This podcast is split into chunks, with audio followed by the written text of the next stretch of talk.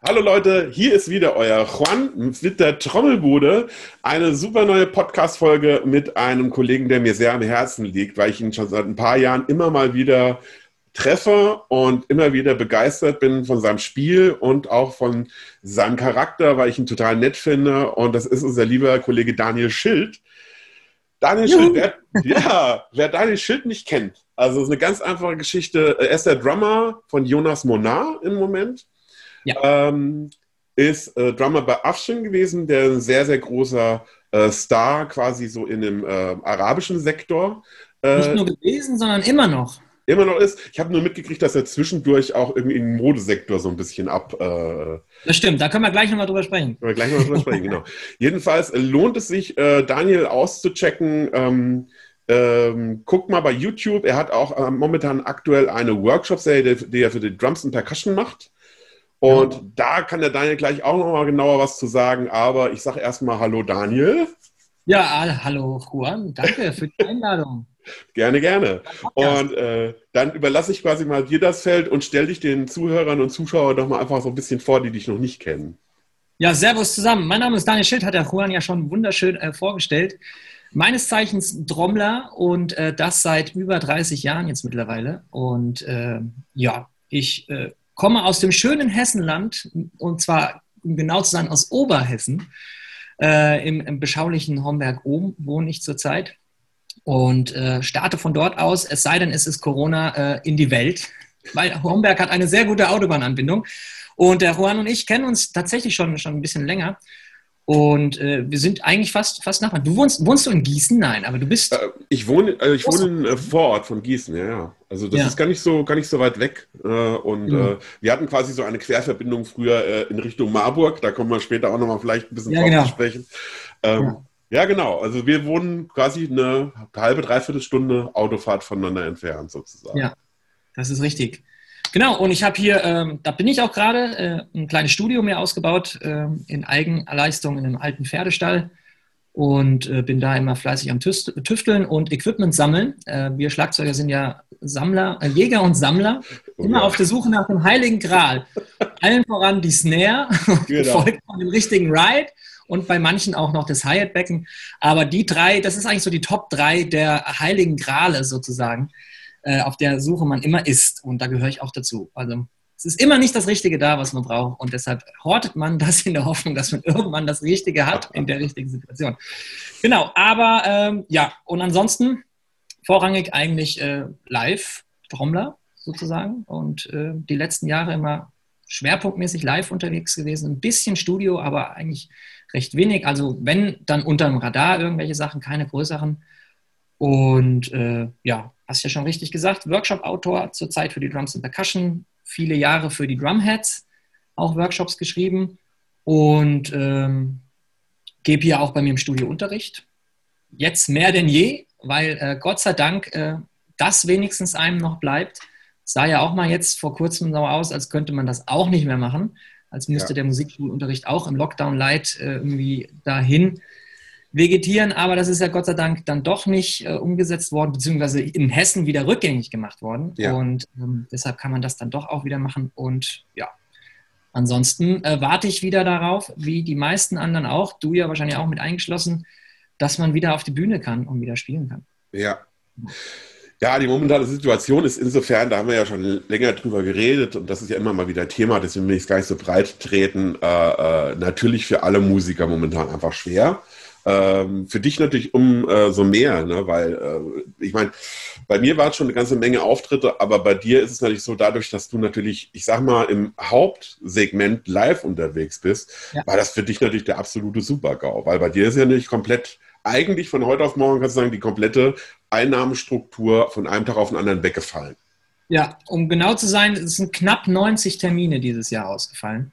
Also es wäre, äh, hätten wir uns zu einem Podcast getroffen im Februar, hätte ich dir gesagt, Juan, das wird ein unfassbares Jahr. Der Kalender ist voll und es ist alles super. Und im Februar sah es auch noch danach aus. Ähm, ich spiele ja immer das äh, Varieté in Marburg. Das findet immer zweimal statt im Jahr. Einmal das Wintervarieté und einmal das Sommervarieté. Und im Februar durfte Gott sei Dank das Februar-Wintervarieté noch stattfinden. Und äh, eine Woche nach der Derniere sozusagen äh, kam dann der Lockdown. Und bis dahin war mein Kalender eigentlich noch randvoll. Ich hätte dieses Jahr die äh, Pietro Lombardi große Hallentour spielen sollen, die ganzen Festivals. Mit dem Jonas Monar standen ganz viele Sachen an. Dann äh, spiele ich mit einem Singer-Songwriter aus dem Saarland, dem Kai Sonnhalter. Und dessen Projekt äh, wären, hatten wir auch Termine gespielt, größere Open Airs. Und so kann ich eigentlich noch ganz viele andere Sachen aufzählen, die dann alle innerhalb von, ich lass mich, lass mich lügen, von drei Wochen oder sowas nach und nach alle gecancelt wurden und äh, da einfach sich in Luft aufgelöst haben. Und dann sitzt man natürlich da und denkt, okay, äh, und jetzt? Wie soll das zum Geier jetzt nochmal weitergehen?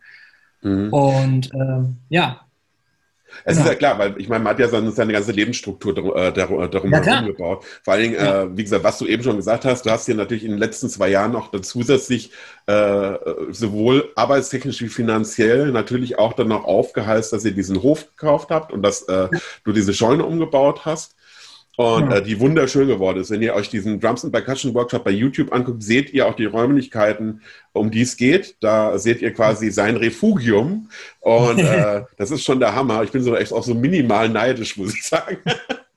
Äh, ja, es ist, ähm, ich komme auch mal bei Gelegenheit rum, wenn der ganze Kram mal wieder äh, vorbei ist hier mit Corona und Co. Ja. Ähm, Gerne.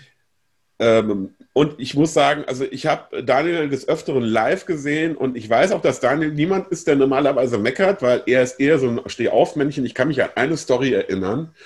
Die fand ich extrem gut. Ja, jetzt, jetzt bin ich mal gespannt. Du. Jetzt, jetzt, jetzt kommt's. Und zwar, Daniel hat mal, wie das, wie das bei uns so ist, wenn man ein Mann ist und man kommt so in ein gewisses Alter, dann kommt man ja manchmal auf dumme Ideen, sodass man sagt so, ach, eigentlich fühle ich mich wie 16 und holt, und, und holt dann sein Skateboard vom Dach.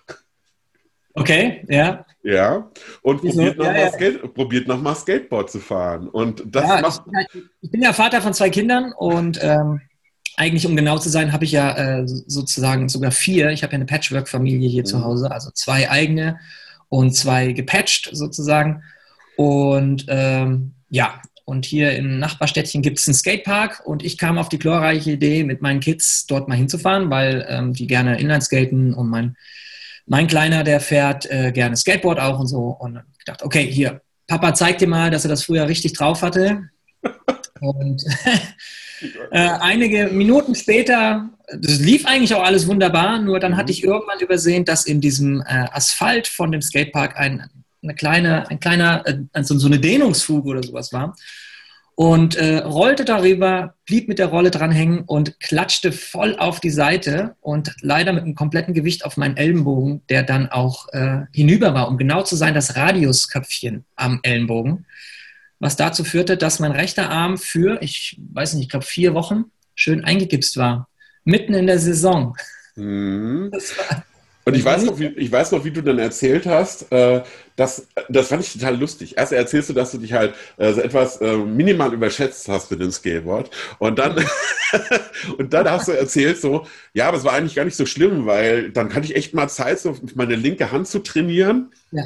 Um da echt mal besser zu werden. Ja. so. Ich habe hab da tatsächlich äh, viele Gigs, nicht alle, aber viele Gigs äh, gespielt, komplett. Rechter Arm in Gips in der Schlaufe, und habe dann zu Hause mich hingesetzt und einfach das Set so umgebaut, dass ich zumindest minimalistisch Grooves spielen konnte und auch Fill-Ins, also praktisch ein Linkshänder-Set oder ein Open-Handed-Set-Aufbau, die Toms links und Right-Becken auch links und so und habe dann ähm, in Charlie Watts-Manier, wenn die Snare kam, natürlich immer die Hi-Hat weggelassen oder das Right, gezwungenermaßen und habe dann tatsächlich äh, Gigs gespielt halt Schwerpunkt Groove natürlich, wenig Fillings und keine oder wenig Virtuosität. Ähm, ja, und das war, war eine Challenge. Ich habe es halt als Challenge genommen und gezwungenermaßen, weil äh, wenn man nicht spielt, verdient man kein Geld und ja. Ja, also aus der Not eine Tugend gemacht. Also muss man sich irgendwas überlegen, dass man trotzdem die Gigs spielen kann. Das habe ich gemacht und ähm, das war ganz cool. Ja, es hat ja auch funktioniert in dem Moment. Es hat auch funktioniert, ja. Ja, also ja, das fand ich, das war eine Mega-Story. Und du hast damit auch automatisch, und da kannst du dich jetzt natürlich auch äh, geschmeichelt fühlen, eine Gemeinsamkeit mit Buddy Rich.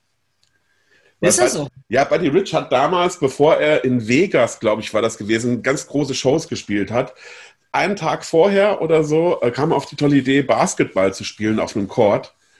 Okay. Und, und, ist dabei auf, äh, auch gefallen, also richtig heftig, und hat sich einen Arm gebrochen. Ach, guck. Und äh, Buddy Rich und alle schon total in Panik, oh, wir müssen die Vegas-Shows absagen und, und hinterher. Und da sagt er, uh, what the fuck, ja, ich spiele das Ding jetzt. ne? und, äh, und das Geilste war halt wirklich, äh, der hat halt einfach abgeledert mit einer Hand, ne? unfassbar. ja. Und, äh, äh und äh, einigen der Musiker in der Big Band ist es während den ersten zwei Stücken gar nicht aufgefallen, dass er, dass er einen Arm in Gips hatte. und ähm, und er hat halt wirklich durch, auch durchgezogen. Ne? Deswegen bist du in guter Gesellschaft, Daniel. Oh, ähm, ich, ich fühle mich geehrt. das ist geil. Das, äh, das wusste, die Story kannte ich noch nicht, obwohl ich eigentlich äh, tatsächlich ein, ein, ein, ein großer Buddy Rich-Fan bin. Warte mal, wir machen das Ganze ja auch mit Video. Ähm, guck mal, was ich hier nämlich immer, ich habe hier irgendwas, wo ist es? Hier, genau, das habe ich nämlich immer hier liegen weil ich äh, fröne, mein ein, ich habe ein, ein Laster, ein großes. Also ich rauche nicht, ich trinke keinen Kaffee und äh, ich trinke so gut wie keinen Alkohol, aber ein Laster habe ich dann doch und das ist äh, leider hier, diese rot-weiße Dose, nämlich Cola. Und diese Leidenschaft teile ich aber auch mit Buddy Rich. Ich habe nämlich dieses Bild immer. Da ist Buddy äh, mit den Chefs von Silgen. In der Silgen Vault sitzen sie und trinken gemeinsam Cola. Und das Bild fand ich so cool, ähm, dass ich das immer bei mir auf dem Schreibtisch liegen habe. Ja, das musst du dir irgendwann mal groß ziehen auf Leinwand. Oder? Ja, das muss ich unbedingt groß machen. Das ist, das ist ganz, ganz geil, dieses Bild. Also ich kann nur sagen, ich bin, ich bin immer wieder begeistert, wenn ich dich halt live sehe, weil äh, was ich bei dir wirklich sehr bewundernswert äh, finde, äh, was viele, äh, also wenn, du wirst das wahrscheinlich als selbstverständlich ansehen, aber wenn man sich viele Schlagzeuger anguckt und äh, finde ich das gar nicht so selbstverständlich, dass du sehr wandlungsfähig bist ähm, und zwar nicht nur stilistisch, sondern äh, was ich bei dir immer sehr geil finde, ist, wenn man wirklich auch dich in so einem Mini-Club sieht, ähm, wie sehr du trotzdem groovst und wie sehr du trotzdem Virtuosität in deinem Spiel hast, auch wenn du extrem leise spielen musst. Also ähm, mhm. ich kann mich an einen Auftritt in der Cafete in Marburg erinnern mit der Fola Dada. Ja. ja. Die haben wir eben ganz vergessen, die Fola. Ne? Die Fola haben wir ganz, ja. die, nee, die haben wir nicht vergessen, da haben wir nur äh, hinten angestellt. Hinten angestellt, genau. Und, ähm, und da fand ich das wirklich sehr bemerkenswert, weil du wirklich sehr, wie soll ich sagen, delikat, nenne ich es mal, oh. äh, ges ges gespielt hast, also wirklich sehr leise und äh, trotzdem eine so krasse Dynamik in deinem Spiel hattest. Mhm. Ähm, fand ich bewundernswert, weil ich einfach, und, und ich kenne dich ja auch von anderen Dingen, von größeren äh, Bühnen, wo du damals noch in Juno, äh, Juno 19 hießen sie, glaube ich, gell? Äh, äh, 17, Juno 17, genau. Ähm, äh, auf der großen Bühne, wo du halt einfach wirklich auch die Keller ausgepackt hast und hast ja. da wirklich auch richtig Gas gegeben im Sinne auch von äh, ähm, Fellverschleiß erhöhen. Ähm, Und äh, in, in beiden, beiden Situationen fühlst du dich, äh, scheinst du dich halt total wohl zu fühlen. Also, ja. und, und das ist sowas, wo ich oftmals auch viele Schlagzeuger kenne, und ich kannte das von mir zum Beispiel früher auch, ähm, dass wenn man in so eine Extremsituation reingeschmissen wird, dass man auf einmal merkt, also äh, mir ging es früher zum Beispiel so, dass ich merkte, wenn ich sehr, sehr leise spielen musste, dass mein Gefühl für Time ein bisschen flöten gegangen ist, weil ich die früher immer sehr auch abhängig von, von meinem Bewegungsablauf gemacht habe. Ja. Ähm, äh, habe ich Gott sei Dank im Laufe der Jahre auch gut in den Griff gekriegt, aber bei dir scheint das auch wirklich so äh, gar nicht so sehr das Thema zu sein. War das was, was du auch aktiv geübt hast? Also diese, diese krassen Situationsunterschiede und Dynamiken irgendwie, äh, wo du ganz bewusst dran gegangen bist, oder ist es eher so was gewesen, wo du gesagt hast, das ist einfach so passiert? Sowohl als auch. Ich glaube, es ist so zum Teil aus der Not rausgeboren, dass man halt einfach leise spielen musste. Und da dann auch genau dieses festgestellt hat, was du gerade angesprochen hast, dass man irgendwie dachte, okay, ich habe das Gefühl, ich kann gar nicht mehr richtig spielen und es ruft nicht und irgendwie fühlt sich total komisch an, weil der Bewegungsapparat einfach nicht mehr dahinter steht, den man eigentlich vom Proben im Proberaum oder sowas her gewohnt ist.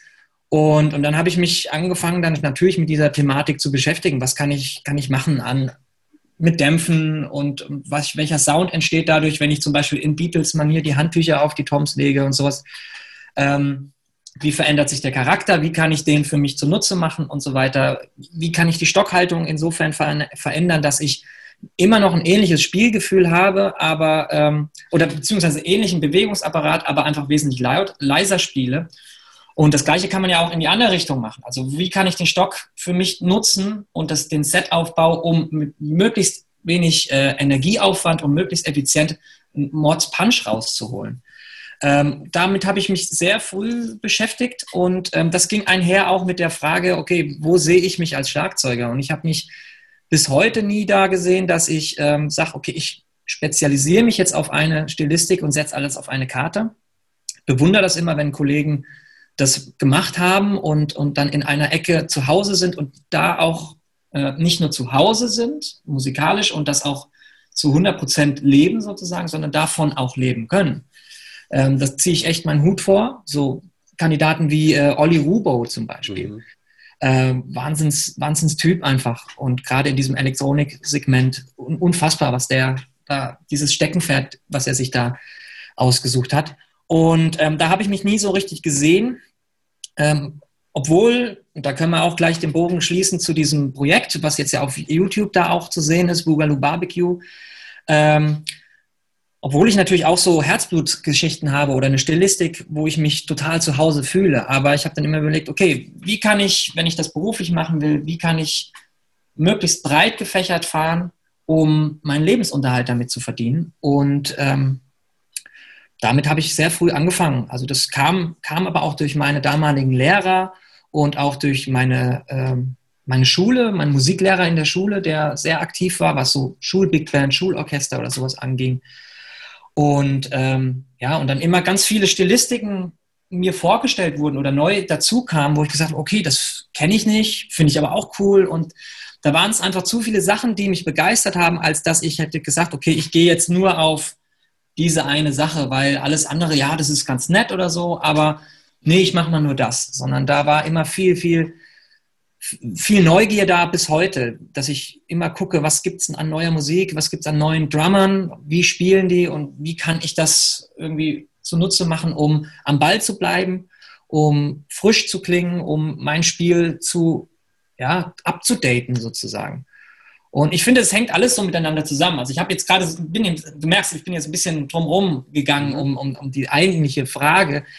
Ähm, aber ja, also gezwungenermaßen war das, war das so, dass man sich damit beschäftigen musste, weil viele Projekte, gerade so Herzblutprojekte, die ich von Anfang an auch versucht habe, immer mir zu erhalten, also die Sachen, die fürs Herz gut sind und für, also fürs Trommlerherz und fürs Musikerherz, aber nicht für den Geldbeutel, die mir zu erhalten und die finden in der Regel in kleineren Läden statt, wo es dann auch heißt, okay, hier können wir nicht total braten, sonst rennen uns die Leute davon und man hört nichts sondern man muss das in einer moderaten Lautstärke spielen. Und ähm, ja, dann war da oft die Situation da, dass ich das einfach ähm, so machen musste. Und dann, dann wird man damit sozusagen musikalisch groß auch, dass man das auch kann. Aber ursprünglich, ähm, da können wir jetzt, fange ich mal da an, ursprünglich bin ich ein Metalhead. Ähm, ich habe angefangen, ich habe angefangen. Projekt, ne? Äh, mit, es gab ja auch dieses Projekt mit dem Helena Bass-Song so, ne? Also dieses genau, genau, genau. Äh, Sons of Seasons, ja. Genau. Aber davor, davor gab es ja noch was anderes und so. Also ich komme komm ursprünglich, äh, wie gesagt, aus, aus, aus dem Metal. Meine ersten damals äh, MCs, die ich gekauft habe als Teenager, war ACDC, The Razor's Edge und Halloween, The Walls of Jericho. Mhm diese Platten äh, bzw. MCs rauf und runter gehört und, und dann kam natürlich äh, in den 90ern, ich bin ja ein Kind der 90er, äh, musikalisch gesehen, ähm, kam dann äh, hier Pantera, Sepultura, Slayer, ähm, dann über meine, meine Schwester war mehr Crunch, da kam dann Bad Religion, äh, Pearl Jam, dann auch so Rage Against the Machine und, und dann ähm, auch die so, so ähm, aus, aus Kassel gab es mal eine sehr angesagte Band, Rikers, mhm. die, gehört, so Hardcore ähm, und äh, Biohazard. Ich war ein riesengroßer Biohazard-Fan und ähm, Metallica natürlich und, und, so Zeug. Also da komme ich eigentlich her. Und dann wurde das auch, um da wieder anzuknüpfen, durch Einflüsse von meinen damaligen Lehrern, äh, Schlagzeuger, Schlagzeuglehrern, ähm, angefangen habe ich bei einer Schlagzeuglehrerin, Elke Saller, und habe da mehr so klassisches Schlagzeug gelernt, Stabspiel, Snare Drum und so weiter und auch Percussion Ensemble, Karl Orff Stücke haben wir da gemacht, schon ziemlich früh. Und dann war ich bei Stefan Haus, ähm, der mich sehr maßgeblich geprägt hat. Der hat amerikanisches Konzept angebracht sozusagen und sehr viel Wert auf Stocktechnik und Pad-Üben gelegt, was sich bis heute bei mir in den Überalltag rein, mit reinzieht. Also ich bin ein riesen Technik-Fan und übe sehr, sehr gerne viel auf dem Pad. Macht mir einfach unglaublich viel Spaß. Und ähm, ja, und er hat dann auch ganz viel mir immer Platten gegeben, hat gesagt, hier, hör mal rein, da spielt Dennis Chambers, hier, hör mal rein, da spielt Vinny Colaiuta und so. Und das waren dann ähm, so von Mike Stern über Steely Dan, halt Sachen, die dir als 14-Jähriger, 15-Jähriger einfach überhaupt nichts sagen und man normalerweise da auch keinen Zugang zu findet, weil man einfach sagt, was, was ist denn das für altes Zeug oder was, keine Ahnung. So. Aber wenn man ein Instrument spielt und dann auch noch Schlagzeug und da diese, diese ja, wie soll ich es nennen, diese, diese Hero-Welt, also dass du wirklich wegen Schlagzeugern Musik toll findest, das ist, glaube ich, fast bei Schlagzeugern so einmalig. Also es gibt es vielleicht noch bei Gitarristen, aber dann wird es schon dünn. So, und auch dieser, dieser, deshalb ist Schlagzeug auch das einzige Instrument, wo es ja diese Drum-Festival-Kultur und diese Workshop-Kultur in der Fülle und in dieser Form und überhaupt dieser, dieser Wunsch nach, hey, ich zeig dir, wie das geht und du zeigst mir, wie das geht und ich habe überhaupt kein Problem damit, dir das zu verraten. Das gibt es in der Form wirklich nur bei uns Schlagzeugern. So, ähm, habe ich festgestellt. Ja, also das, das kannst du nämlich mal an auch teilen. Also dieses, ja, dieses du kannst, ähm, das war auch immer auf der Messe, als die Messe noch die Messe war ja. und Schlagzeuger da waren, konntest du hingehen, zu wem du wolltest und hast ihm auf die Schulter getippt und wenn der Zeit hatte, hat er dir natürlich irgendwas gezeigt. So, also das, die Erfahrung habe ich gemacht. Nico McBrain, Messe 97 oder sowas hingegangen und, und dann bist du mit dem ins Gespräch gekommen als kleiner Steppke da steht also Nico McBrain und zeigt dir noch mal kurz, wie er seine Stöcke hält und so. Und das, das, das ist, schon, ist schon geil. Aber um nochmal wieder zurückzukommen, und dann dadurch, dass ich halt Fan war von Dennis Chambers oder Vinny Colaiuta auch kannte, sozusagen aus dem, vom Hören und Sagen, habe ich den, der Musik dann immer auch eine Chance gegeben und war dann so ganz geflasht von dem, was da passiert und habe mich dann immer näher rein vertieft. Und dann wurde das aus, wurde aus dem Metal dann immer mehr aus so, so Pop und, und Retro-Sachen. Und mein Vater hat mir dann Beatles gegeben und, und auch er selber riesengroßer Beach Boys-Fan.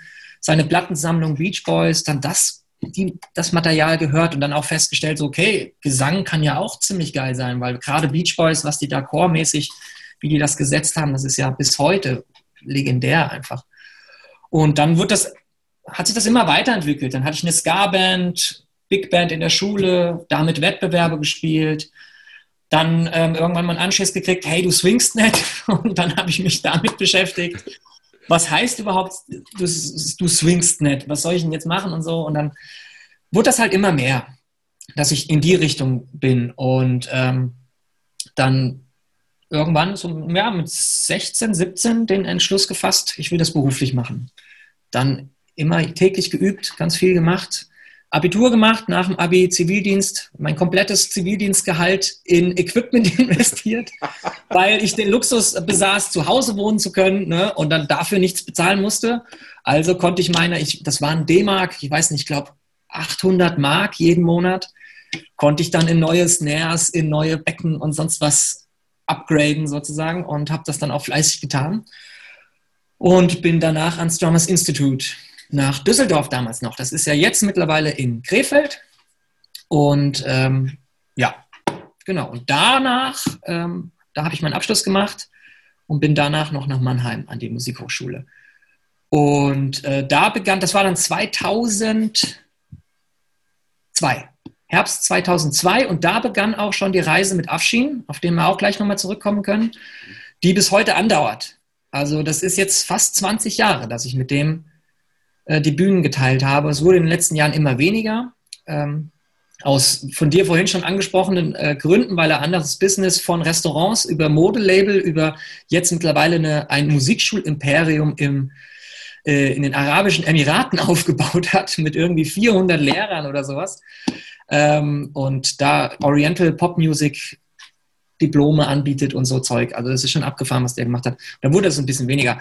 Aber um den Kreis zu schließen mit dem Metal, ich bin dann wieder zurück zum Metal und da ist auch das Lustige, ähm, das war so ein Ereignis auch, ähm, was dieses, dieses, äh, ja, diese, diese Weisheit oder diese Binsenweisheit gerne auch genannt, äh, zur rechten Zeit am rechten Ort sein, mir bestätigt hat. Also das gibt es wirklich. Man kann dem, dem Glück ja auf die Sprünge helfen, indem man sagt, okay, ich versuche so viel irgendwo präsent zu sein wie nur möglich, weil dann erhöht das natürlich die Chancen, dass man gehört wird und Leute einen fragen, möchtest du auf meiner Platte spielen, möchtest du die Tour spielen, möchtest du in meiner Band spielen. Ne? Und ähm, das war da auch so. Ich habe Sub gespielt in einer Big Band und der Pianist, damals in dieser Big Band äh, seines Zeichens, äh, oder der heißt bis heute Oliver Palutay, seines Zeichens jetzt aktuell Keyboarder, Arrangeur von Camelot, äh, war Gitarrist bei Doro Pesch, ist ähm, mittlerweile auch Studioproduzent für diverse Sachen, macht jetzt mit Mike Portnoy ganz viel ähm, an dessen Solo-Geschichten und so weiter. Also ähm, im Metal-Zirkus mittlerweile wirklich ein sehr hochgeschätzter Musiker, Arrangeur, Komponist, Studio-Engineer. Und der hat da, hat eigentlich Jazzpiano studiert. Und er spielte in dieser Big Band Jazzpiano und wir haben uns gut verstanden, hatten einen schönen Gig.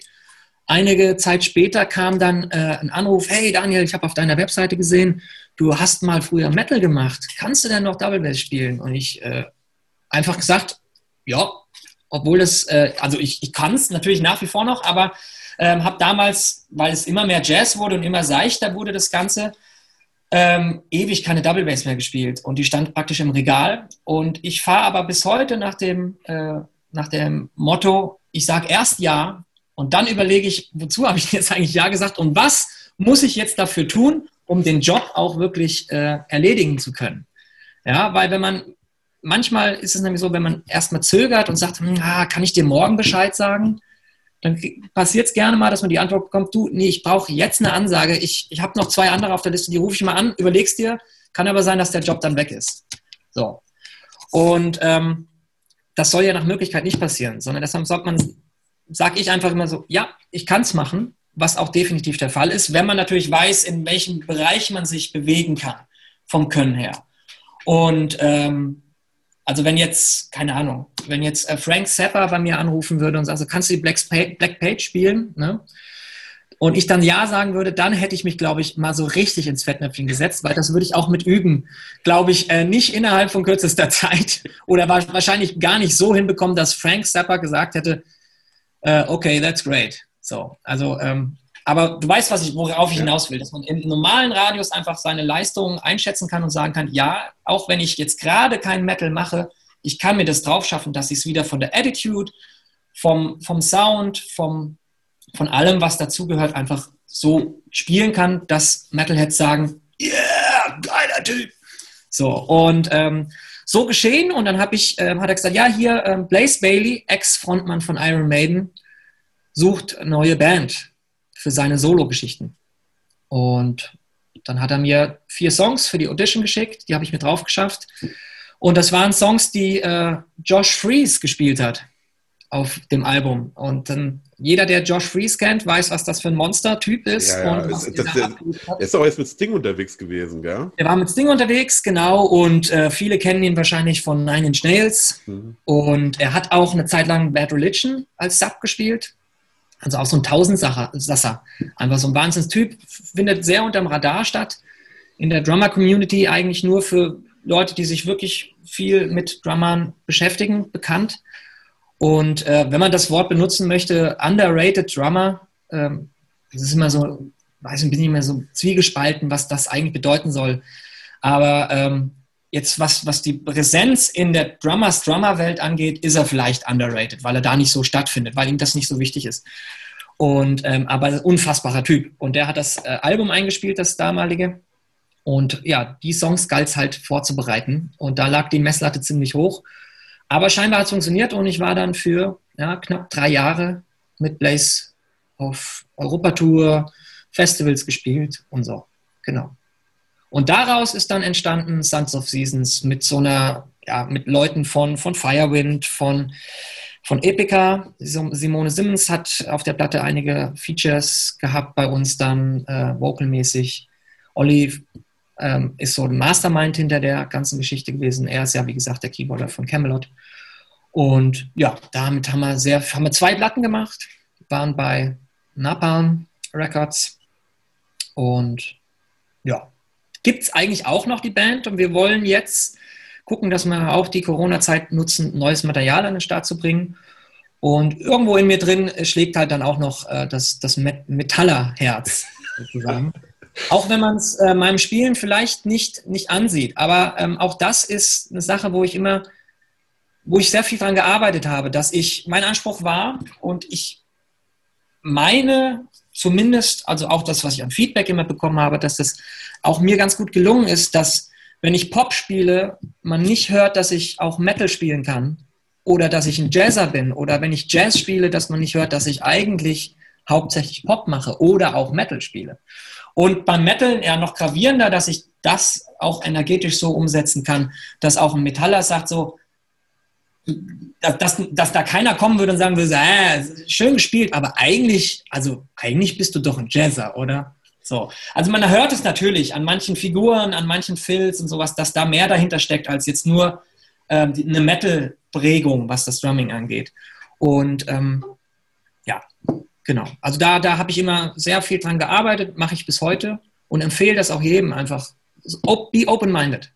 Alles sich anhören und meine Prämisse ist, ich gebe jeder Musik eine Chance, sozusagen. Es muss, in jeder Stilistik findet man was, was einen begeistern kann, wenn es gut gemacht ist. Wenn es nicht gut gemacht ist und die Leute nicht cool sind oder irgendwas nicht stimmt, für mich persönlich, für meinen Geschmack, dann ist es nicht cool. Aber dann heißt es nicht, dass die Stilistik scheiße ist, sondern dann ist das Projekt, was ich in dem Falle dann gehört habe, was aus dieser Stilistik stammt, nicht meins.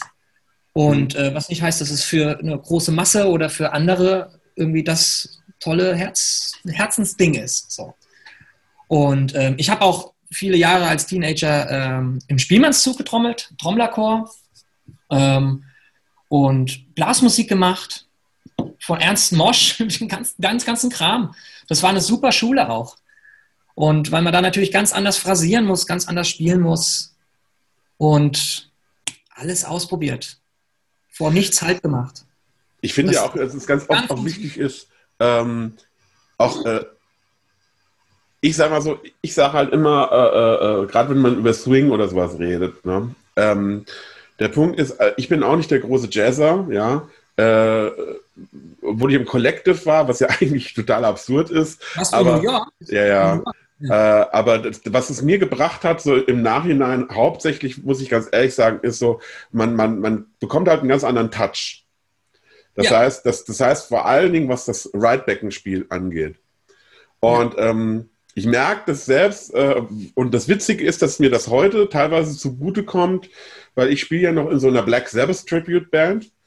Und äh, gerade so diese Oldschool Classic Metal Hard Rock Bands, da merkt man ja unheimlich viel noch die Einflüsse aus der Swing-Jazz-Ära im Spiel der Drummer, weil viele, die ja da logischerweise gespielt haben, groß geworden sind, als es noch gar keinen Rock gab. Ne? Also es ist im Prinzip, ja. sage ich jetzt mal, und dadurch, dass das Spiel oft sehr ternär und sehr, sehr viel Swing eigentlich hat, also wenn man alte Black Sabbath-Sachen sich anhört, also das ist oftmals sehr sehr, sehr viel Swing mit drin in diesen Rockgeschichten. Ja. Und ja. das hat mir äh, komischerweise dann in den Rock-Sachen unheimlich viel geholfen. Abgesehen von der Tatsache, dass man unheimlich viel über Sound lernt. Also was, was das Definitiv. Ist. Ja. Viel Sound, Phrasierung. Ja. Auch, auch überhaupt ähm, sich mit Formen auseinanderzusetzen. Eine Form zu hören von Stücken. Und ähm, natürlich improvisieren, solieren hat mir der Jazz so viele Türen geöffnet einfach. Ja, und ich finde halt, wie gesagt, das ist halt äh, äh, bei dir, du hast halt wirklich diesen Switch, du kannst halt wunderbar umschalten zwischen den Sachen und das finde ich ja sehr bemerkenswert. Ähm, und dann hast du natürlich den, Ries den Riesenvorteil gehabt, dass, dass, du auf eine Frage richtig geantwortet hast. Und zwar auf die Frage, ob du sechs Achtel spielen kannst. Ja, genau, das war, das war, auch, das war auch wieder the right place, uh, right time for the right place. Ähm, Session gespielt in Mannheim in der alten Feuerwache. Immer montags war die äh, Jazz-Session. und da mit einem Bassisten auch gespielt, der kam auch nach der Session, hey, super, es hat voll Spaß gemacht, geiles Feel und so und cool. Und sag mal, kurze Frage, kannst du sechs Achtel spielen? Und ich so, äh, hab dann auch, das war kurz nach dem Studium am, am Drummers Institute und dann du sechs Achtel, ja, also Bembe, hier sechs Achtel Latin, klar, kann ich, cool, ja. Und ähm, äh, und er so, ja, geil, ich, ich schicke dir mal, gib mir mal deine E-Mail-Adresse, ich schicke dir mal Songs. Es gibt ein Projekt, da wird jemand gesucht. Der hat dann schon absichtlich, glaube ich, nicht gesagt, um was es genau geht. Und dann kamen da auch wieder drei, vier oder fünf Songs waren das zum Vorbereiten und ich tipp da, lag die runter, klick drauf in der Erwartung, okay, das ist jetzt vielleicht eine Audition für eine Salsa-Band oder irgendwie sowas. Und äh, nichts dergleichen. Dann war das halt Oriental Pop. Und ähm, da war ich erstmal so für einen Moment so, okay, krass, was ist, was passiert da jetzt? Was ist das? Also keine Berührungspunkte bisher da gehabt. Und fand das aber auch dann mega interessant und habe mir für die Audition dann die Songs auch drauf geschafft, was insofern schwierig war, als dass ich in der persischen Musik, nicht wie bei uns in der westlichen Welt, ähm, das Versmaß, also bei uns ist ja so, das Versmaß richtet sich nach der Songstruktur. Mhm. Ja, wir haben ja dieses wirklich dieses Raster 4, 8, 16, 32 oder 12, sowas in den Dreh. Alles gerade Zahlen. So, in der, in der ähm, persischen Musikwelt ist es gerne so, dass sich die Musik nach dem Versmaß richtet. Das heißt, die Songs, da war einer dabei, da habe ich mir die Zähne dran ausgebissen beim Vorbereiten. Erstmal natürlich die Sprachbarriere, du hast, verstehst null. Das Farsi ist die Landessprache im Iran und dann hast du erstmal kein, kein Anhaltspunkt, was eventuell im Text erstens vorkommt und wohin es führt, so, weil die komplett anders phrasieren, auch den Gesang. Und dann war es so, dass ähm, Strophe 1 war komplett anders von der, vom Ablauf wie Strophe 2 und wie Strophe 3. Das gleiche galt für den Refrain, die Zwischenteile, da brauchen wir gar nicht von sprechen. Also es war null, für mich damals null Songstruktur erkennbar, sondern einfach nur ich musste nur rauszählen und gucken, wo kommt dann wieder eine, eine zwei Achtel dazu oder drei Achtel weg und wann ist es mal länger und warum ist jetzt die Strophe, die klingt eigentlich genauso wie die erste, aber irgendwas stimmt nicht und so.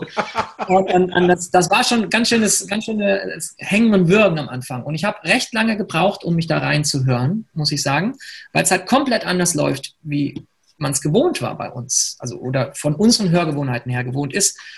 Und ähm, aber nach einiger Zeit war das dann, ging das dann in Fleisch und Blut über. Und ähm, mittlerweile ist es, also wie gesagt, das sind jetzt fast 20 Jahre, dass ich mit dem unterwegs war. Die Hochzeit war so Mitte der Nullerjahre. Ich würde sagen, sein erstes Nummer 1 Album in der persischen Musikszene hatte er 2-3, glaube ich. 2-3 oder 2-4 und dann ging es ab. Und dann waren es bestimmt fünf, sechs Jahre, wo wir so viel getourt sind, ähm, dass ich auch schön durch die Harmonielehreprüfung gerasselt bin an der Hochschule, weil ich keine Zeit mehr hatte und so. Und ähm, mit dem wirklich durch die Welt gereist. Also das, das war dann so der Traum einfach, war dann einfach, ging in Erfüllung. Europa alles abgegrast. Auch so Länder, ähm, wo man nie im Leben hinkommen würde, normalerweise. Tadschikistan, Armenien, Usbekistan, solchen Kram. Und ähm, natürlich halt Ägypten, ähm, Arabische Emirate, ganz oft. Ich war über 30 Mal in den letzten 20 Jahren, nee, warte mal, dann in, in den Nullerjahren, über 30 Mal in, in Dubai gewesen. In manchen Jahren fünf, sechs Mal für, für Festivals, für, für große Open Airs. Äh, wir haben mehrmals hintereinander im Tennisstadion ausverkauft gespielt von Dubai Stadt. Und da spielst du halt am Abend, spielst du drei Abende hintereinander vor 15.000 Leuten. So. Und also der war eine richtig große Nummer in, in den Mitte der Nullerjahre. Australien-Tour, Neuseeland-Tour, USA-Tour, ähm, da viel so World Music Festivals gespielt. Ähm, das war schon fantastisch. Also das war eine Wahnsinns-Lehrzeit. Auch, auch überhaupt viel mit, wir hatten dann zum Teil zwei Percussionisten auf der Bühne und dann also auch mit denen unterwegs sein, auch von denen rhythmisch ganz viel lernen. Und, und dann große Band mit Tänzern auch auf der Bühne, große Show am Start und alles. Das war phänomenal. Und das hat hier keiner, keiner mitgekriegt. So. Das aber es ist, es ist halt, ja, was da merkt man aber auch wieder, dass es äh, weltweit wirklich auch einfach in Anführungsstrichen ähm, man meint ja immer, alles ist so globalisiert, aber, nicht, aber man merkt trotzdem, dass es einfach Sachen gibt oder, oder Trends oder Bands oder Künstler, von denen man nie was mitkriegt, obwohl die eigentlich eine riesen Hausnummer sind. Ich meine, ja. beste, beste Beispiel, wenn man das jetzt so für die USA überträgt, war ja jahrelang die Dave Matthews Band, ja, die da ja. in den USA ja. Stadien also komplett aus, ausverkauft hat und kein, kein Schwein kannte die hier in Europa oder in Deutschland und die haben äh, trotzdem einmal im Jahr irgendwie waren die hier drüben und haben dann in der Ballsporthalle in äh, äh, in Bobus, äh, äh Ballsporthalle Frankfurt irgendwie äh, äh, gespielt und, äh, äh, und es waren fast nur Amerikaner da in dem Publikum. Ja, genau, genau, genau. Und, ja, die sind ähm, auch so, das ist auch so genau so ein Phänomen. Ja. So ähnlich verhält sich es mit Afshin einfach. In der, in der persischen Welt, auf komplett weltweit gibt es sehr, sehr viele Exil-Iraner, ähm, die, die, die kannten alle Afshin. So, und dann, ähm, und hier natürlich niemand. Also es, er war mal in den Charts in den Niederlanden mit einem Song und da haben wir dann auch ein paar Mal auf World Music Festivals und auf normalen Festivals auch gespielt, weil der eine Nummer war in den Charts. Es gab mal einen, kennst du noch den Künstler Arash? Ja, sagt mir vom Namen zumindest was, ja. Ich genau, der hatte, ähm, das, gab mal einen Song in den Charts, Boro Boro hieß der. Das war Boro Boro Boro Digi Das ist, er singt auch Farsi ja. und der war in den Charts in Deutschland in den Top Ten. Aber niemand hat auf dem Schirm, dass das ein Iraner ist und dass der der Farsi singt. So, und das war der einzige, der so erfolgreich war. Und ähm, mit, mit Arash haben wir auch mal die Bühne geteilt. Auch super Typ. So, und, ähm, und der hat es geschafft, tatsächlich ähm, außerhalb der persischen Welt dann mal einen Hit zu landen. Und der, alle Leute haben gedacht, das wäre ein Inder. So, weil der Song auch so indisch anmutet, aber das ist, ist kein Inder. Und das ist ein Fake, wenn überhaupt ein Fake-Inder sozusagen. Aber ähm, das war ist, ist ganz interessant. Und, ähm, und dann habe ich mich halt auch viel mit der Stilistik dann so beschäftigt und dann auch viele Bands da immer auf Festivals gehört und auch viele Leute kennengelernt. Und ähm, genau, und wenn ich mal nicht konnte, war äh, mein Kollege, hochgeschätzter Kollege Patrick Metzger, dann mein First Call Sub. Ich glaube, ihr hattet da im, in seinem Podcast auch mal kurz drüber gesprochen. Ne? Genau, da haben wir auch kurz drüber gesprochen. Genau. genau. Ja. Genau. Und, ich, ja. muss, ich muss ja sagen, ich, ich verbinde ja mit äh, iranischen Künstlern äh, einen meiner größten Fails. Ja. Also eine Situation, die ich komplett unterschätzt hatte, ähm, was mir normal nie passiert. Also ich habe wirklich schon Dinger gespielt, wo ich wirklich sage, mit relativ weniger äh, kurzer Vorbereitungszeit wirklich so Live-Shows mit riesigen Medleys, mit, mit allen möglichen Transitions und so, alles kein Problem. Ja. Und dann bekam ich die Anfrage, äh, bei einer iranischen Band für einen Gig zu spielen. Und dann kam auch nur die Frage, sag mal, kannst du sechs Achtel? Und ich so, ja, also ich kann sechs Achtel spielen, klar. Äh, und dann hatte er, und der Fehler war beidseitig. Also das Problem war, ich bekam dann die CD-Version dieser Songs. Und diese CD-Versionen waren sehr poppig äh, arrangiert und sehr poppig produziert. Das Einzige, was mir halt auffiel, ist, dass da oftmals die, die Snare Drum, also der Schwerpunkt auf der 5 lag und nicht auf der 4, wie man den, äh, so oft hatte, irgendwie äh, beim mhm. 6 Achtel. Und ähm, da musste ich mich echt extrem erstmal dran gewöhnen irgendwie. Aber dann kam halt so der Super-GAU. Und der Super-GAU war, diese Band hatte nur einen einzigen Termin zum Proben. Und, äh, und dann kam diese Band, die Hälfte der Band inklusive des Sängers sprach nur Farsi. Und, ähm, und ich saß in diesem Proberaum und dann äh, äh, sagte ich, okay, ich habe die Songs vorbereitet, hatte die Leadsheets rausgeschrieben und es war auch schon, wie du sagtest, so keine Ahnung. Also dann war dann halt die zweite Strophe war halt irgendwie äh, elf Takte lang. Die erste war irgendwie sieben gewesen. Dann hast ja. du irgendwie einen Mittelteil, ja. der war dann äh, einmal 17, einmal 19, einmal 14 Takte. Ganz, ganz komische Harmoniestrukturen, also sehr, sehr. Ja, genau. Und dann kam der Knaller. Und der, der, Knaller war, dass die Versionen, die die mir geschickt hatten, waren gar nicht die Versionen, die die gespielt haben.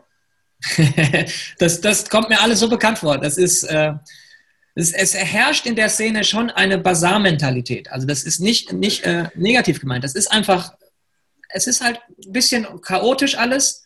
Und untereinander wissen die das alle und checken das. Aber wenn du als westlich geprägter Musik da hinkommst, die ersten zwei Jahre, ich habe wirklich nach manchen Gigs, hätte ich heulen können.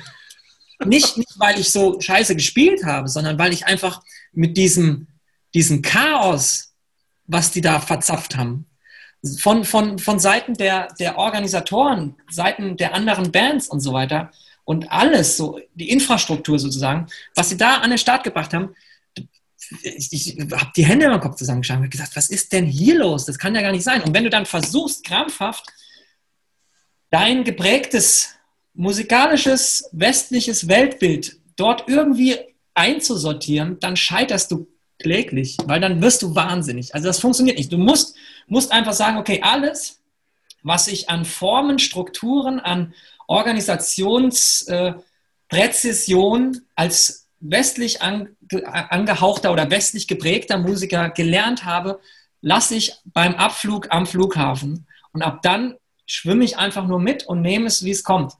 Also sei es von Soundcheck-Zeiten über Song, wie, wie, ein Song arrangiert ist, ähm, Setlisten. Wie oft haben wir eine Setlist gemacht? Die sollte für die komplette Tour gehen und wir haben jeden Abend eine komplett andere gespielt. Du guckst auf, den, auf, den, auf die Setliste, die an dem Abend noch geändert wurde und sie wurde live auf der Bühne schon wieder geändert, was natürlich blöd ist, wenn irgendwelche Backing-Tracks mitlaufen mhm. und eigentlich das alles. Aber wenn du dich da irgendwann dran gewöhnt hast, ist es halt so, ja, okay, da recht, weißt du, dass das passieren kann, dass er sich einfach vorne umdreht und ähm, dir gar nicht Bescheid sagt, dass jetzt ein anderer Song kommt, sondern einfach mit diesem Song anfängt, weil er mit dem Keyboarder, weil die ein Intro haben, ähm, einfach per Blickkontakt das ausgemacht hat, aber vergessen hat, ach so, ich habe ja noch andere acht Musiker auf der Bühne stehen, denen ich das ja auch hätte sagen müssen. Und, ähm, und dann du aber so auf Zack sein musst, dass du das checkst. So. Und das, insofern hat mir das auch sau viel, viel ähm, Entspanntheit gebracht für, für den Markt hier, weil wenn du dann nach so einer Tour hier irgendeinen Gig spielst, hast du das Gefühl, du bist im siebten Himmel, weil alles so, okay, wenn einer sagt, der, der Soundcheck beginnt um 14.30 Uhr, dann beginnt der Soundcheck um 14.30 Uhr. So. Es sei denn, es gab eine Verzögerung, aber dann kriegst du das auch gesagt.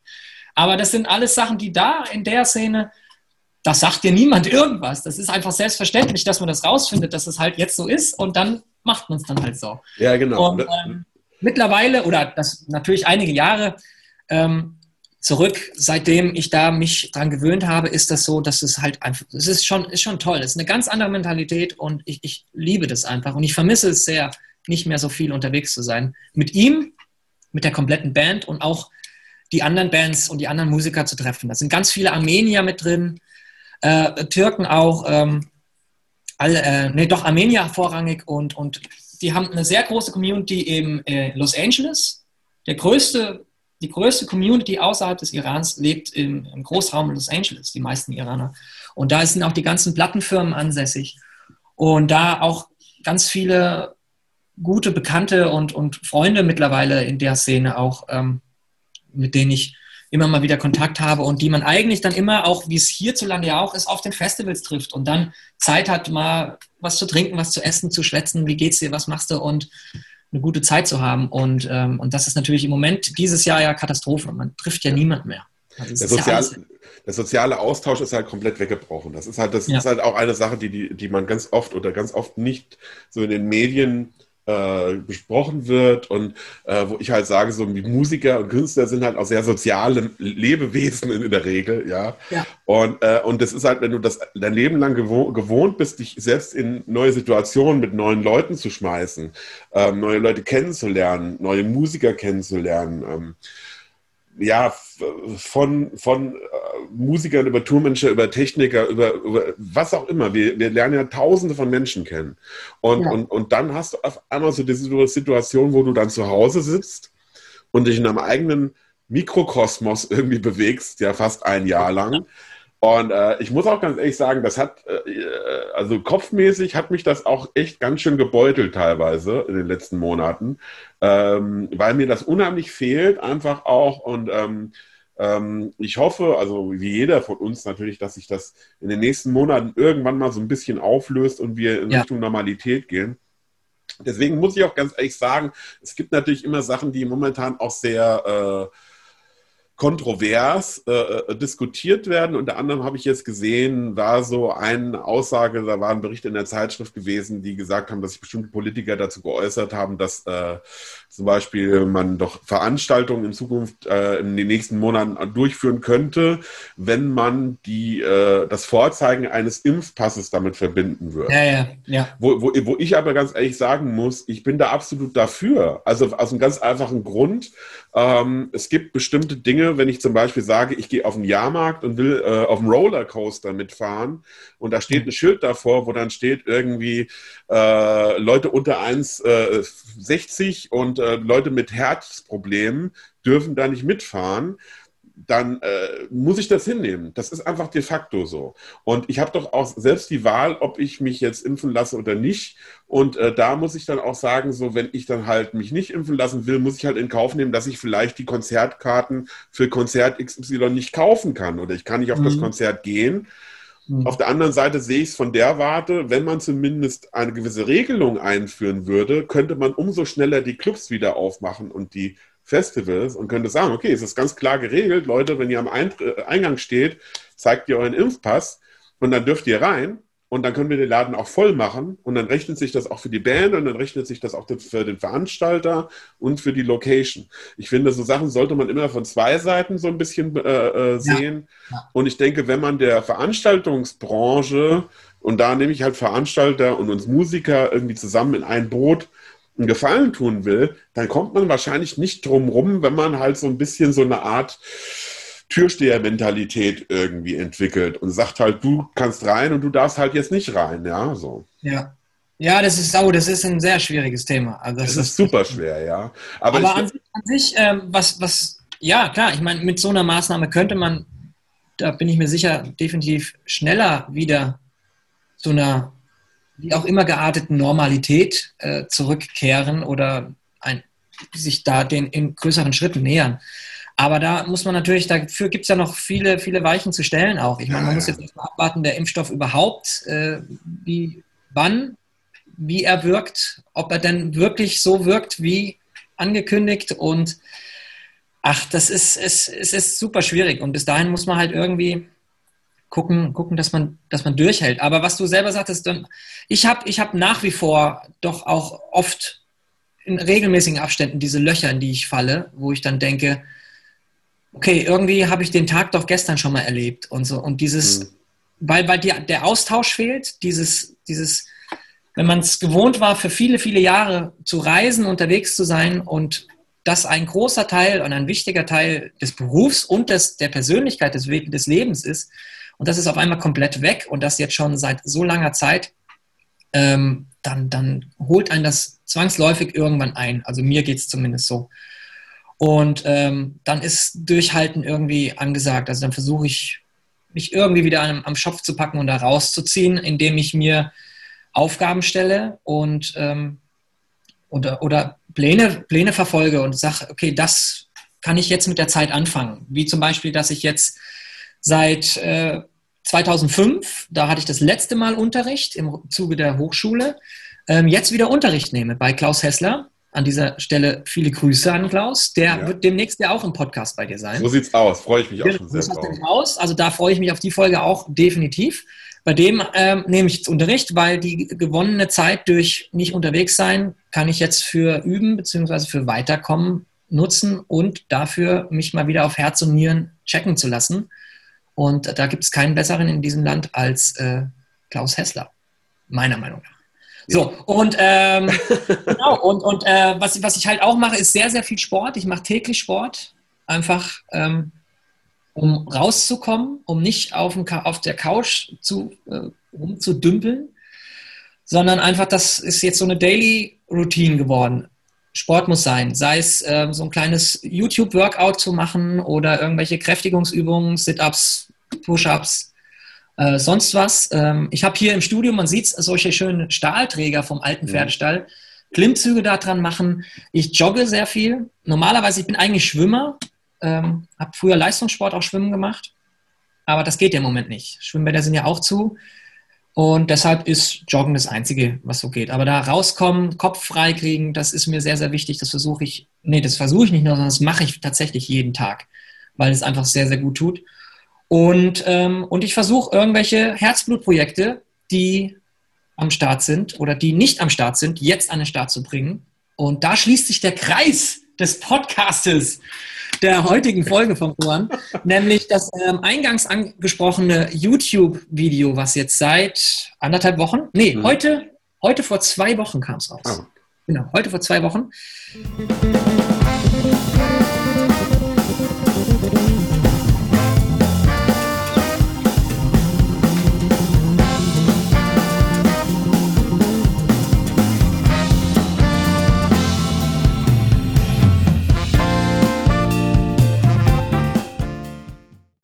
Über ähm, die GEWA, meinen hochgeschätzten Vertriebspartner bzw. Endorsement-Partner in dem Falle für Gretsch Drums und Remo Drumheads, ähm, dass ich da dafür praktisch äh, an den Start gebracht habe. Und mit Leuten aus der Marburger Musikszene, die ich seit, seit vielen, vielen Jahren kenne, seit zum Teil über 20 Jahren auch, ähm, mit denen ich Musik mache und die, mit denen ich meine Leidenschaft, und da schließt sich auch wieder ein Kreis, was so denn mein persönlicher Steckenpferd, beziehungsweise mein persönliches Steckenpferd oder meine Favorite Musikrichtung ist. Und das ist definitiv Jazz angehauchte Musik und äh, alles, was so auch mit Funk und Oldschool Funk und sowas zu tun hat.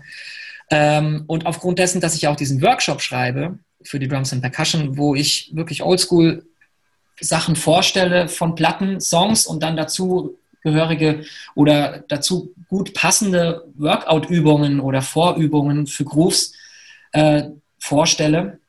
Ähm, mit, damit einhergehend kam die Idee auf, hey, ich habe ja eigentlich selber ein aktives Projekt, was relativ wenig spielt, weil immer wenig Zeit war, ähm, aber was trotzdem aktiv ist wo wir so Boogaloo, Oldschool, Retro-Funk, New Orleans-Funk, das Kind hat viele Namen, also steckt so ganz viel mit drin, ähm, auch praktiziere. Und dank der Hessischen Kulturstiftung, die nämlich in Corona-Zeiten jetzt einfach diese Kulturneustartenprogramme an den Start gebracht haben, in Höhe von 2000 Euro für Projekte dieser Art unter anderem, ähm, mit dessen Hilfe habe ich gesagt, okay, ich plane jetzt mal ein ja, so eine, so eine Videoreihe, bestehend jetzt in dem Falle aus drei Videos. Video 1, Volume 1 ist jetzt draußen.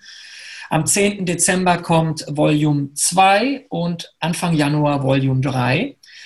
Ähm, ich setze das um und gucke mal, mit welchen Leuten kann ich das machen. Und ich habe in meinem Bekanntenkreis, Freundeskreis, Kollegenkreis ganz, ganz viele Leute, auf die ich zählen kann und die so, so eine Hand wäscht die andere, hey, hast du Bock, mir bei dem Projekt zu helfen, dann helfe ich dir bei dem Projekt und so weiter. Und dann habe ich es tatsächlich hingekriegt, das, das zu organisieren und inspiriert durch diese Vic Jams oder diese Siljan Live-Reihe ähm, habe ich mir gedacht, genau sowas mache ich mit meinen Marburger Jungs und äh, schlage mehrere Fliegen mit einer Klappe. Bekämpfe die Corona-Depression, den Winterblues, ähm, die Tatsache, dass man nicht unterwegs ist und man aber trotzdem irgendwas an den Start bringen will, wo man zumindest ähm, im Internet von sich hören lassen kann. Also nach dem Motto, hey, ich, mich gibt's noch, ich bin noch aktiv und das ist, was ich zurzeit mache. Wenn es euch gefällt, lasst ein Like da und teilt es gerne. Und ansonsten hört es euch an und freut euch mit mir, dass einfach, das ist, also aus meiner Sicht zumindest, geile Mucke ist, die einfach Spaß macht zu spielen. Und ich glaube, das sieht man auch und hört man auch an dem Projekt. Und ähm, genau, und habe dann das organisiert, samt Filmteam, Technik, allem, Studio und volles Programm. Da hatte ich ein bisschen was zu tun und ähm, dann Bildschnitt habe ich hinterher auch gemacht, beim Mix auch mit aktiv federführend dabei gewesen. Und äh, ja, das erste Video ist jetzt draußen. Jetzt kommt demnächst äh, der Drumcam Edit. Also das heißt praktisch nur die Drums. Und ähm, ja, es hat einen Haufen Spaß gemacht und äh, es cool. Also Feedback ist auch cool. Und es ist, bei dem Ding ist es mir, auch das ist auch, weil es halt eine Herzensangelegenheit ist, ist es ähm, eigentlich, ist, der Kommerzgedanke steht da völlig außen vor. Also damit jetzt irgendwie auf große Tournee zu gehen mit dieser Art von Musik ist sowieso Quatsch. Und, ähm, und ich weiß auch, dass es nicht jedermanns Sache ist. Waren auch Kommentare drunter, so, oh, what a boring song und so. Und damit muss man natürlich leben. Und das ja. ist auch jedem, sei auch jedem freigestellt zu sagen, so, hey, mir gibt das, was ihr da macht, überhaupt nichts. So. Und gerade wenn Leute eher Musik hören, weil sie sagen, okay, ich höre Musik, da muss Gesang dabei sein und das ist jetzt rein instrumental, es ist ja nur Genudel, verstehe ich und das ist, ist cool. Aber äh, es geht dabei um mich und ein Dankeschön an meine Endorsement-Partner sozusagen. Dass ich halt einfach sage, so, hey, ich mache das und habt ihr Lust, das über eure Kanäle, eure Vertriebsstrukturen sozusagen zu veröffentlichen? Ich gebe, ihr supportet mich und ich supporte eure Produkte und ähm, sag ein, gebe ein kleines Dankeschön an euch zurück in Form von diesen Videos einfach. Ja. Weil normalerweise ist das Dankeschön ja für den Support, dass man aktiv spielt, Festivals spielt, Tourneen spielt und da das Projekt, Produkt repräsentiert ja auch. Darum geht es ja bei einem Endorsement, ähm, ein Produkt zu repräsentieren und für die Firma zu stehen. Und ähm, so Win-Win ist es ja. Und das ist ja momentan alles auf Eis gelegt. Also man spielt nicht, man macht nichts und so. Und das, dann dachte ich mir, okay, was kann ich tun, um trotzdem den Firmen mal zu sagen, hey, danke, ich stehe auf euer Zeug, vielen Dank für den Support. Und hier seht ihr, wie ich es benutze und wie, dass ich da total drauf stehe und gebe euch einfach diese, stellt euch diese Videos zur Verfügung. So. Und das erste Video ist auch wirklich sehr geil. Also ich, ich habe es mir angeguckt und ich fand auch, äh, das war auch das, wo ich dran denken musste, was du eben gesagt hast, gerade so dieses Children Live, Nick First und so weiter. Da muss ich auch so ein bisschen dran denken. Äh, ich muss ja ganz ehrlich sagen, so natürlich ist ähm, für mich, ich fand es also ganz einfach gut, ich stehe natürlich auch auf so solche Sachen wie äh, hier, äh, was ich, Stanton Moore mit äh, äh ja. seinen, äh, seiner Band hier mit äh, Galactic und so. Ja, ich auch. Ich bin ein riesen Galactic Funk Band Fan. Tierisch, ja. ne? Tierisch. Ja, so. Moore ist, ist tierisch. Ja, und, ähm, und deswegen war es natürlich auch genau meine Baustelle, wo ich halt gesagt habe, oh, das finde ich cool, ja. Und es ist natürlich auch sehr geil gedreht. Also muss sagen, natürlich äh, das Toolhouse ne, ist natürlich auch ein, einfach optisch ja. wirklich ein ja. schönes Studio, muss man sagen, ja. ja. Äh, und ganz abgesehen davon, man braucht ja jetzt auch nicht über die, äh, über die Qualität des Audios, braucht man gar nicht zu streiten. Das ist absolut top-notch, ja. Ähm, und ich finde, das, was du da gemacht hast, ist wirklich äh, erstens mal natürlich eine wichtige Sache für dich. Ja, ja. Aber, aber ich sag mal, muss man ganz ehrlich sagen, so für die, für die psychische Gesundheit einfach, damit man auch wirklich Produkt, äh, beziehungsweise Projekte hat, auf die man hinarbeiten kann. Ja, genau. Ähm, und dann ist es natürlich auch, und das finde ich halt auch äh, von der Warte immer was Positives, wenn es diese Zeit jetzt nicht gegeben hätte, wüsste man ja gar nicht, ob das jemals das Licht der Welt erblickt hätte. Deswegen ist in, es in ja. Der, in der Form definitiv nicht. Ja. Das, das, das, das, muss man, muss ich ehrlich sagen. Also, dass ich mit der Band mehr machen wollte, das steht außer Frage. Wir hatten auch schon die Idee, mal so, hey, lass uns doch mal was aufnehmen. Aber jetzt bedingt durch Corona und durch diesen finanziellen Support des Landes Hessen ähm, wurde daraus praktisch eine äh, ne Tatsache. Also das wurde dann realisiert und jetzt ist praktisch der Plan aus diesen Aufnahmen, dass, da das Audiomaterial auch so gut geworden ist, äh, wollen wir jetzt einfach äh, über den Winter noch eine Vinyl davon machen in einer kleinen Auflage. Also richtig oldschool. Eine schöne, wahrscheinlich auch so eine kleine, so eine kleine Single-Vinyl. Mal gucken, ob das klappt. Ähm, dass man einfach was hat, was man dann auch vertickern kann, weil wir nächstes Jahr auch ein bisschen mehr spielen wollen. Und ähm, also hoffentlich nächstes Jahr oder wann auch immer das sein wird, wollen wir auf jeden Fall da mehr mitspielen. Und ähm, ja, ohne, ohne Corona wäre das in der Form nicht hätte das das nicht die Welt, äh, das Licht der Welt erblickt, dieses Projekt so. Weil ich wäre dieses Jahr ja so, wie gesagt, eingangs gesagt, äh, so viel auf Tour gewesen, auch da wäre überhaupt keine Zeit gewesen, das zu machen. Jetzt hat das aber funktioniert und äh, da bin ich, bin ich sehr, sehr froh drum, dass ich das machen konnte und gemacht habe. Und ja, und es passt ja, wie gesagt, auch zu dieser Workshop-Reihe so ein bisschen, dass ich nicht nur über was schreibe, sondern halt auch, dass man auch sieht, okay, der, der hört auch diese Musik, der spielt die auch. So, und ähm, das, das passt dann einfach. Also die Idee war sogar noch da irgendwie mal äh, Playalongs draus zu machen. Das muss man mal gucken, ob man das im Nachgang noch eine Version macht ohne Drums, dass man das, das, das mal auf meiner Website oder sowas, die momentan leider im Bau ist, ähm, aber bald wieder online gehen wird, ob ich das da zum Download anbiete, dass man sagt, hey, den Song aus den Videos oder die Songs könnt ihr hier runterladen mit Sheet, könnt ihr spielen. Ja. Das ist so die, so die Idee. Alles so, alles so ein bisschen da was rausschöpfen über den Winter. Da, das, genau. macht, das macht ja auch Sinn. Also der Punkt dabei ist ja, es ist ja auch, man, man kann ja auch äh, aus solchen Projekten sehr gut dann das, wie du schon sagtest, dieses Educational Material, äh, Material ja. machen Und, ähm, äh, und das ist ja auch so eine Sache, das fand ich auch, weil es halt wunderbar an diese Workshop-Reihe einfach anschließt. Ne? Das ist halt, äh, die sehr empfehlenswert ist. Guckt euch das auf jeden Fall an. Und da kommen wir auch zu so einem Punkt. Also, du hast eben so schön gesagt, Klaus und so. Aber was man nicht vergessen darf, ist, ähm, ich meine, ihr habt ja mitgekriegt, der Daniel ist so ein äh, Tausendsasser, der mehr als professionell in der Weltgeschichte unterwegs war in den letzten 20, 25 Jahren. Und wenn ihr wirklich eine, einen guten Lehrer sucht, ja, der euch wirklich oder einfach mal ein paar Stunden äh, äh nehmen wollt, bei jemandem, der weiß, wie der Hase läuft, ja, ähm, dann kann ich euch Daniel auch wirklich wärmstens ans Herz legen. Und ich glaube, ähm, im Prinzip, ähm, wie kann man dich denn, nehmen wir mal an, jetzt hat jemand Interesse und sagt hier, oh, beim Daniel würde ich gerne mal irgendwie so zwei, drei Stunden nehmen und der, dass, ja. der, dass der mich mal so auf Herz und Nieren prüft und vielleicht einfach ja. mir mal ein bisschen Motivation gibt. Wie können ja. die Leute dich denn erreichen? Welche Kanäle stehen denn da zur Verfügung?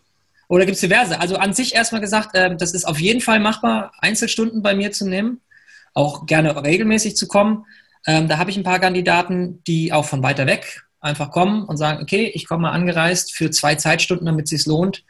Und äh, vorher wird das Thema abgesprochen, abgesteckt, in wohin die Reise gehen soll. Dann bereite ich Material vor oder bereite mich einfach auch inhaltlich darauf vor, was äh, der äh, entsprechende Schüler dann wissen möchte, dass man da, dass natürlich der, der kommt, dann am Ende auch hoffentlich glücklich nach Hause fährt mit ganz viel Material, was er ähm, arbeiten, an dem er arbeiten kann, beziehungsweise Ideen, die er vielleicht von mir mit auf den Weg bekommen hat.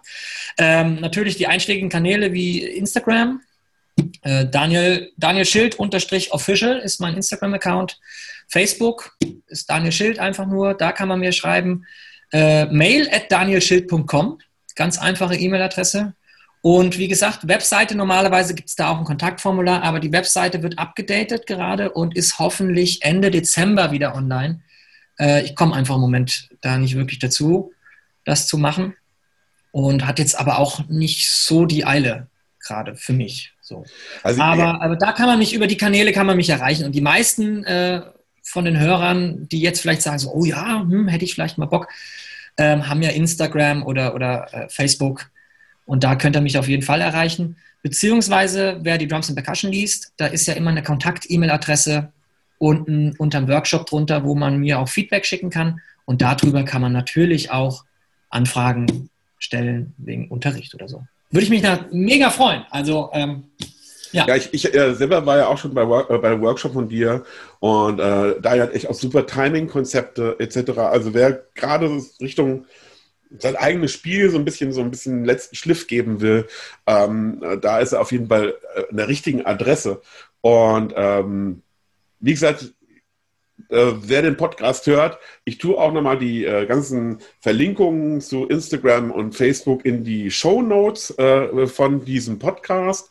Das heißt, ich finde das halt auch bei mir auf der Webseite nochmal unter www.dietrommelbude.de. Da werden die Podcasts auch mal veröffentlicht. Da sind dann auch die Links nochmal alle dabei und äh, da steht nochmal so ein kleiner Text zu den einzelnen äh, Künstlern.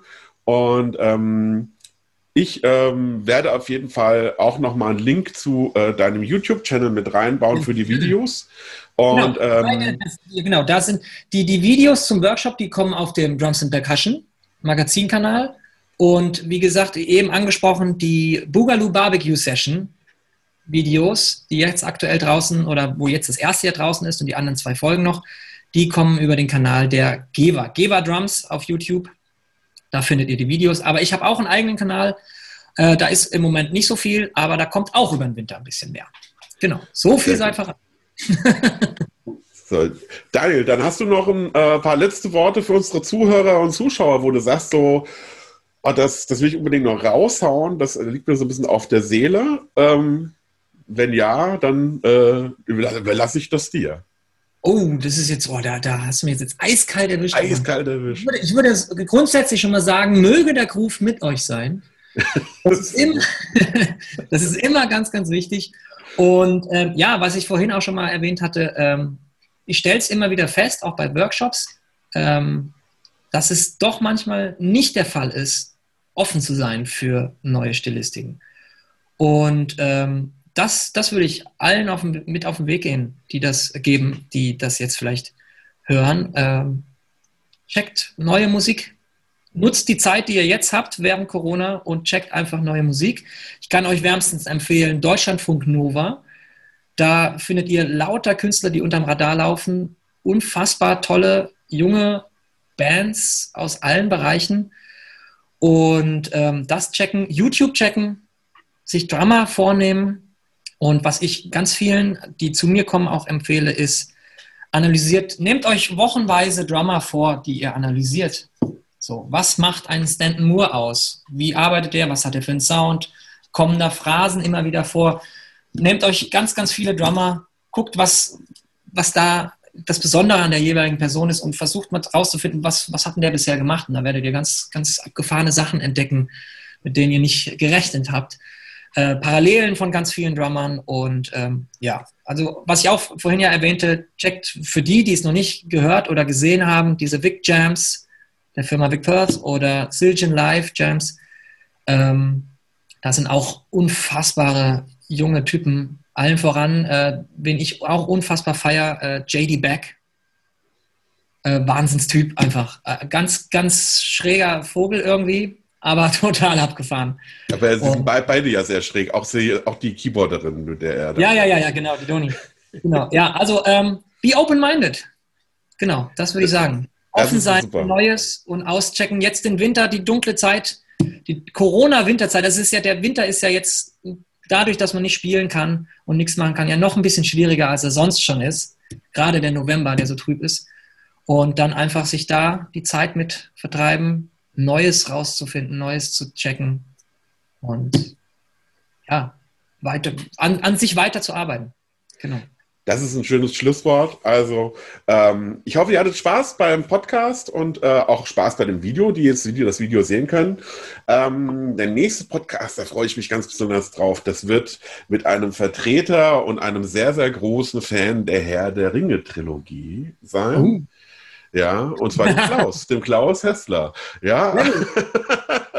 ähm, wo ich mir immer die Frage stelle, ob er wirklich mit seinen Stöcken nicht mal in seinem Bärtchen hängen bleibt.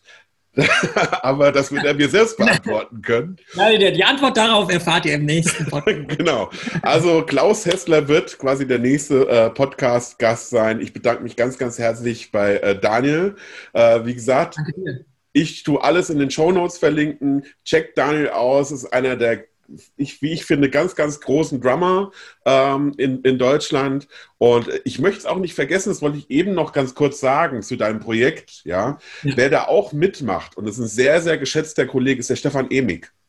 Natürlich. Ja, ja ähm, und der, ähm, ein, ein, riesen Dankeschön an ihn, der nämlich ganz spontan auf meine Frage hin, hey, hast du nicht Lust mitzumachen, gesagt hat, jo, klar, ich komme runtergefahren, der hier in Hannover wohnt und dann ähm, kam er und, und hat äh, tatsächlich on the fly das mitgespielt. Also die, ähm, die Songs, die sind, das ist immer, es ist One Take, das ist halt wirklich, wirklich live gespielt und wir haben, bevor wir die Takes aufgenommen haben, haben wir die Stücke zum ersten Mal mit ihm als Percussionist gespielt und hatten nie vorher geprobt. Also er ist eigentlich kein fester Bestandteil der Band und es hat einfach, das war so dieses, wo man immer drauf hinarbeitet, dass diese Momente, wo es, wo es einfach wo die Chemie stimmt, wo es Klick ja. macht und wo einfach alles passt, wo alle auf dem Punkt da sind von der Konzentration, vom, von der Attitude und von der Leidenschaft.